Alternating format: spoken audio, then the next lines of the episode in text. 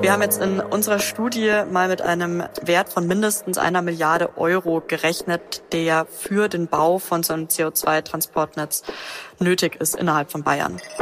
Also für ein einzelnes Bundesland habe ich da noch keine so konkreten Pläne gesehen.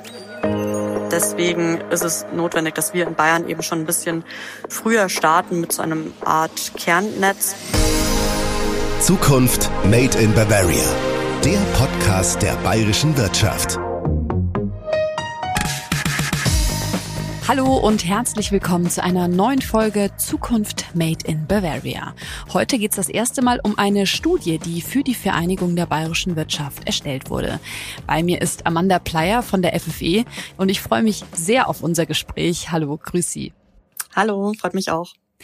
Was genau war Ihre Rolle bei der Studie und was genau machen Sie bei der FFE? Genau, also wir wurden von der VBW beauftragt, eine Studie zum CO2-Infrastrukturbedarf in Bayern durchzuführen. Ich habe da die Projektleitung übernommen und auch inhaltlich viel mitgearbeitet. An der FFE allgemein bin ich wissenschaftliche Mitarbeiterin. Wir kümmern uns um verschiedene Themen zur Energiewende, beschäftige mich auch viel mit Wasserstoffinfrastruktur und eben CO2-Infrastruktur. Ja, Sie haben es gerade schon gesagt, Sie haben den Infrastrukturbedarf in Bayern untersucht. Was wollten Sie da genau rausfinden? Wir wollten rausfinden, wie es ähm, passieren kann, dass wir in Bayern klimaneutral sind und was es dafür benötigt. Dafür war äh, von Anfang an eigentlich klar, dass wir eine gewisse CO2-Abscheidung benötigen an Industriestandorten. Und die Frage war dann, wenn wir CO2 an Standorten abscheiden, wo kommt es dann hin und wie kann es transportiert werden? Und das haben wir in der Studie untersucht. Am besten wäre es aber ja, Prozesse zu entwickeln, damit gar kein CO2 entstehen kann, oder? Ja, auf jeden Fall. Und es sind auch Maßnahmen, die zuallererst ergriffen werden sollten, soweit das denn möglich ist. Es gibt verschiedene Transformationsmaßnahmen, die ergriffen werden müssen, damit wir klimaneutral werden können. Das ist zum einen die Elektrifizierung, also dass wir klimaneutral hergestellten Strom direkt nutzen können, um eben Energie bereitzustellen in Prozessen wie auch in der Industrie.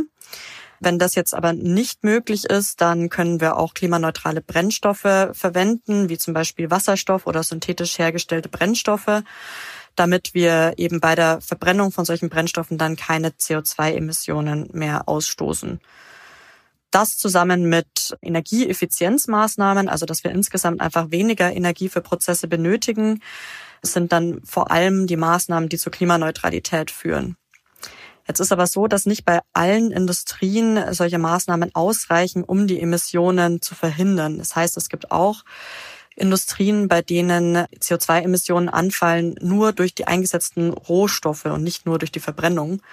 Solche prozessbedingten Emissionen, die sind vor allem bei Zement und Kalk fallen die an, die können nicht durch die vorhin genannten Transformationsmaßnahmen verhindert werden, sondern die müssen tatsächlich abgeschieden werden, damit wir in Bayern klimaneutral werden können.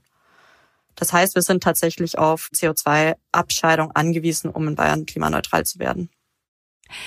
Und wie funktioniert der Abscheidungsprozess genau? Also für die Abscheidung an sich gibt es ähm, mehrere Verfahren. Da kann man zum einen äh, noch vor der Verbrennung von Brennstoffen kann man ein Gas herstellen und da das CO2 schon vor der Verbrennung eben abscheiden. Das ist jetzt aber noch relativ früh in der Entwicklung dieses Verfahren und kommt auch für so Standorte wie zum Beispiel Zement und Kalk eigentlich nicht in Frage. Da geht man eher auf Verfahren, wo man nach der Verbrennung das CO2 abscheidet. Das heißt, da ist ein Verfahren zum Beispiel die Aminwäsche. Man hat da so eine Art Aminsäure, die in das Rauchgas nach der Verbrennung eingeleitet wird und diese Aminsäure, die absorbiert dann das CO2 und das gereinigte Gas kann dann eben wieder in die Umgebung abgeleitet werden. Das sind so zwei Verfahren. Dann ist auch noch ein Verfahren, dass man reinen Sauerstoff in die Brennkammer leitet und den Verbrennungsprozess unter Sauerstoffatmosphäre an sich durchführt. Und auch so kann dann das CO2 tatsächlich abgespalten werden und liegt dann in reiner Form vor. Okay, Abscheidung ist ja die Grundlage für alle Verwendungsmöglichkeiten. Welche gibt's da? Da gibt es eben verschiedene Möglichkeiten, was man damit machen kann. Man kann zum einen das CO2 unterirdisch speichern, das heißt in die Erde einlagern, damit es langfristig der, der Atmosphäre entzogen wird. Oder man kann es auch weiter nutzen. Das heißt, da könnte man es eben als Kohlenstoffquelle verwenden, um in der Grundstoffchemie zum Beispiel Kunststoffe herzustellen. Dann wäre es eben in diesen Kunststoffen gebunden.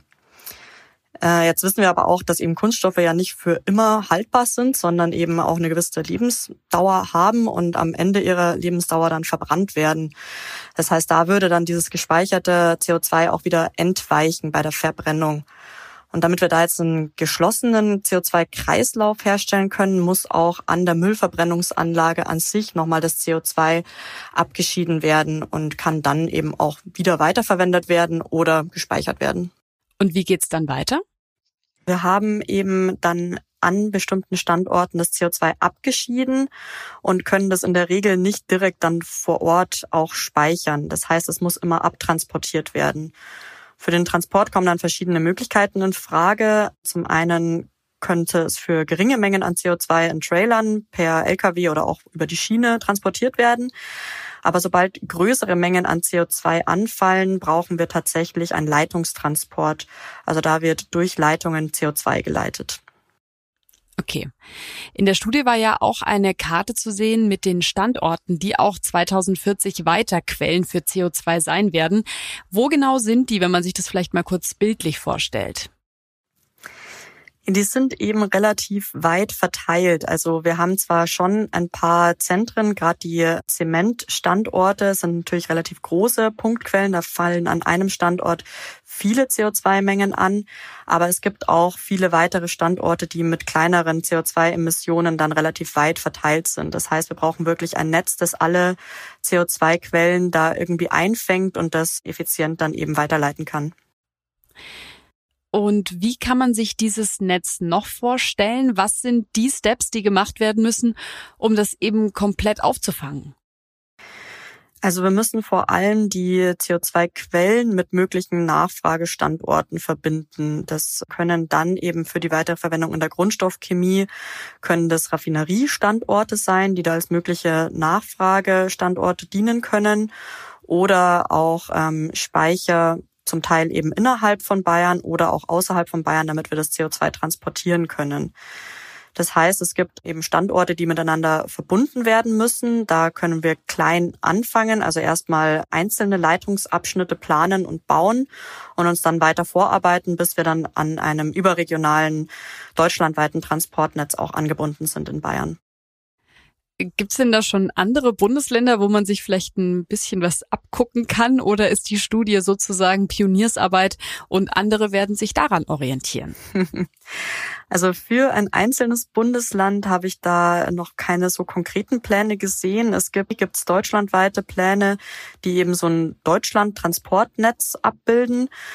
Und die arbeiten sich aber eben von Norden nach Süden vor. Also die wollen die Speicherpotenziale von der Nordsee nutzen und da Deutschland eben damit anbinden. Und Bayern ist da erst ähm, Ende der 2030er Jahre vorgesehen, dass da angebunden wird. Das heißt, deswegen ist es notwendig, dass wir in Bayern eben schon ein bisschen früher starten mit so einem Art Kernnetz, also so einem Inselnetz, bis wir dann an das überregionale Netz angebunden werden können. Mhm. Und wie genau wird das Konzept dann funktionieren? Sie haben es ja gerade angesprochen, vom Kleinen ins Große. Aber was bedeutet es dann für die einzelnen Firmen, die in Bayern Industrie betreiben? Für die bedeutet es, dass man eben schon frühzeitig auch damit planen sollte, dass CO2-Abscheidungen am Standort notwendig sein werden. Und im Idealfall wissen sie dann auch, dass es eben ein Transportnetz gibt, damit sie ihre CO2-Mengen dann auch losbekommen in dem Sinne. Das heißt, sobald, ja, wenn wir früh genug damit planen, ein Transportnetz zu haben, dann ist es auch für die Industriestandorte eine gewisse Planungssicherheit.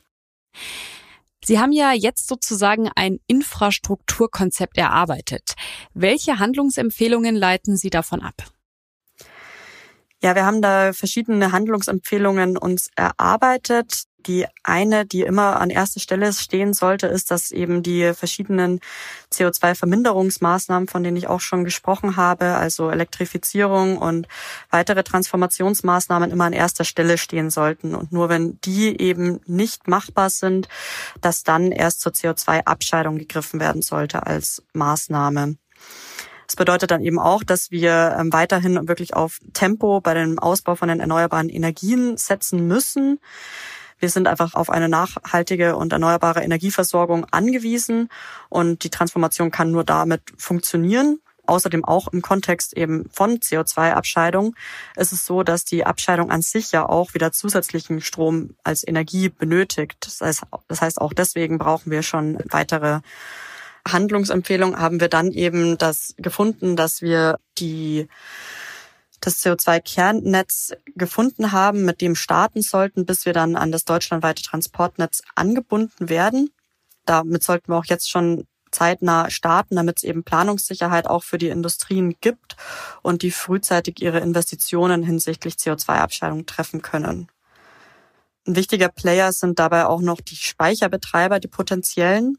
Hier ist vor allem wichtig, dass erstmal genauere Potenzialabschätzungen getroffen werden. Also aktuell ist da noch relativ ungenau klar, was überhaupt in Bayern gespeichert werden könnte.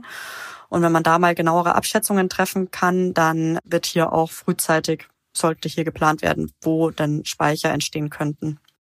Mhm. Und was wird das kosten und wer wird die Kosten tragen? Ja, was das kosten wird, ist auf jeden Fall eine gute Frage. Da gibt's aktuell noch wenig Erfahrungen innerhalb von Deutschland. Deswegen gibt's auch eine relativ große Spannbreite, was möglich sein könnte. Wir haben jetzt in unserer Studie mal mit einem Wert von mindestens einer Milliarde Euro gerechnet, der für den Bau von so einem CO2-Transportnetz nötig ist innerhalb von Bayern kann aber auch deutlich höher ausfallen. Wir haben da auch mit Fernleitungsnetzbetreibern geredet und die haben da ein bisschen höhere Kosteneinschätzungen getroffen. Was ist das Fazit, das Sie jetzt aus der Studie ziehen? Das Fazit, das ich aus der Studie ziehe, ist vor allem, dass wir in Bayern ein CO2-Netz benötigen. Also wenn wir in Bayern klimaneutral werden wollen und die Industriestandorte, wie sie aktuell bestehen, auch in Bayern behalten wollen, dann braucht es ein CO2-Netz, um die CO2-Mengen zu transportieren. Das ist auf jeden Fall eine äh, wichtige Kernmessage, die ich daraus ziehen würde. Außerdem haben wir in der Studie herausgefunden, dass auch wenn wir eine maximale CO2-Nachfrage erwarten würden, also wenn wir wirklich alles, was man mit CO2 machen kann, auch innerhalb von Bayern produzieren wollen, selbst dann haben wir einen CO2-Überschuss. Das heißt, es gibt mehr CO2-Angebot als Nachfrage. Demnach müssten wir das CO2, das abgeschieden wird, dann entweder speichern, entweder innerhalb von Bayern oder wir können es exportieren und in anderen Speichern dann speichern. Wir sind auf jeden Fall auf eine Art von Speicherung angewiesen und müssen damit jetzt auch schon frühzeitig planen. Dann danke ich Ihnen ganz, ganz herzlich für Ihre Zeit und Ihre Erklärungen. Vielen Dank. Ja, und auch im neuen Jahr schauen wir uns spannende Themenfelder der Vereinigung der bayerischen Wirtschaft an, bekommen Einblick in ganz neue Studien. Und wenn Sie Lust haben, hören Sie doch gerne mal in unsere bisherigen Folgen rein, überall, wo es Podcasts gibt.